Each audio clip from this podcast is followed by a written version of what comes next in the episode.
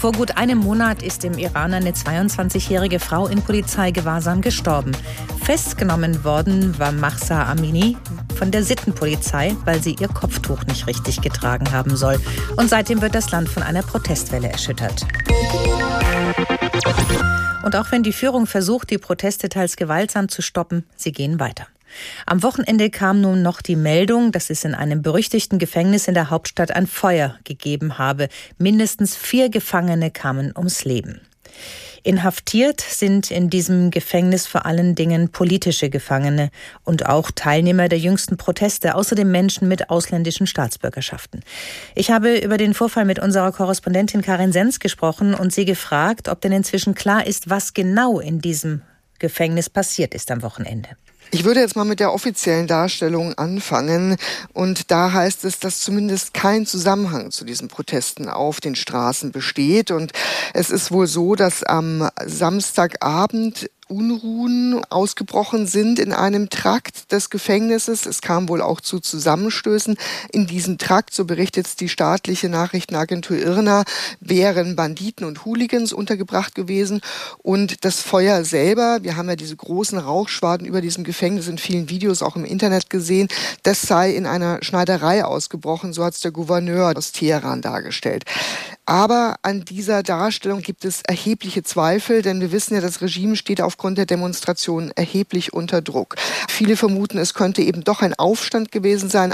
Diese Unruhen sind angeblich, so sagen es Oppositionelle, in einem Trakt ausgebrochen, wo viele Neuankömmlinge untergebracht sind. Und wir wissen, dass eben viele Demonstrantinnen und Demonstranten in Teheran zumindest in das Evin-Gefängnis gebracht wurden. Und dann ist neben diesem Trakt nochmal ein weiterer, wo eben eben auch sehr viele politische Gefangene an sich untergebracht sind. Und das Regime hat, davon müssen wir ausgehen, große Angst eben offensichtlich auch vor Gegnern im Gefängnis. Also ein Aufstand kann da nicht ausgeschlossen werden. Ich habe es vorhin erwähnt, das Gefängnis gilt als berüchtigt. Um was genau geht es denn da? Also es gibt Bilder auch von Überwachungskameras, die eine Hackergruppe vor einem Jahr veröffentlicht hat, wo man eben auch Misshandlungen sieht und das Wien-Gefängnis, da wird auch immer wieder von Folter gesprochen. Es ist ein gefürchtetes Gefängnis und diese Hackergruppe, die sich da eben in diese Überwachungskameras eingeloggt hatte und dieses Material auch veröffentlicht hat, die hat jetzt eben auch vor kurzem, vor gut einer Woche, das Staatsfernsehen offenbar gehackt. Plötzlich war da praktisch in einer Sendung des Staatsfernsehens Bilder Bilder waren dort zu sehen, wo beispielsweise der oberste Führer Khamenei im Fadenkreuz und unter Flammen gezeigt wurde. Wenn wir nochmal auf die politische Situation schauen, ist die Situation jetzt mit den Protesten in früheren Jahren vergleichbar? Ich meine, ist dieses Mal etwas anders? Ist das System dieses Mal gefährdet? Weil es sind ja viele junge Menschen im Iran und die sind ja wohl auch der Motor dieser Proteste jetzt. Ja, und vor allem, sie sind eine unglaublich große Gruppe im Iran. Es gab eine Volkszählung vor sechs Jahren.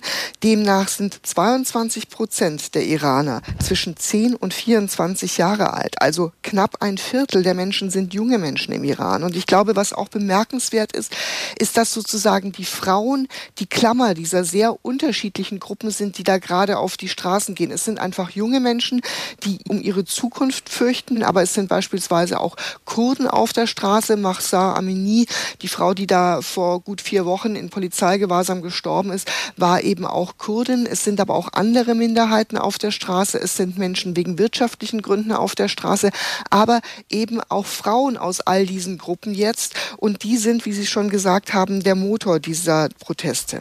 Würden Sie denn sagen, dass das Regime dadurch ins Wanken kommen kann und zeichnet sich vielleicht sogar in irgendeiner Form ab, dass die Regierung auf die Protestierenden zugeht? Die Frage ist, glaube ich, wie man Sachen bewertet, wie dass das Parlament beispielsweise gesagt hat, die Polizei müsse sich entschuldigen, wie sie mit Mahsa umgegangen sei.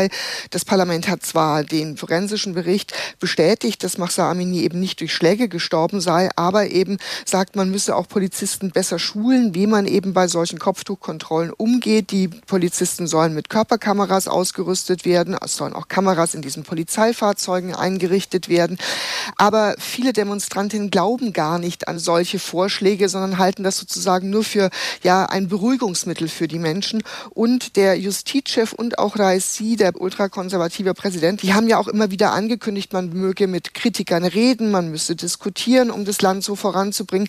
Aber auf der anderen Seite sehen wir eben dieses unglaublich harte Vorgehen gegen Demonstrantinnen und Demonstranten. Wir hatten jetzt erst wieder einen Vorfall im Nordwesten vom Iran, wo Sicherheitskräfte in eine Mädchenschule offenbar reingegangen sind und die auch geschlagen haben sollen. Zehn Mädchen seien ins Krankenhaus gekommen. Eine 16-Jährige sei diesen Verletzungen erlegen. Es gibt eine ganz neue Meldung auch, wonach ein siebenjähriges Mädchen an Schussverletzungen gestorben sei.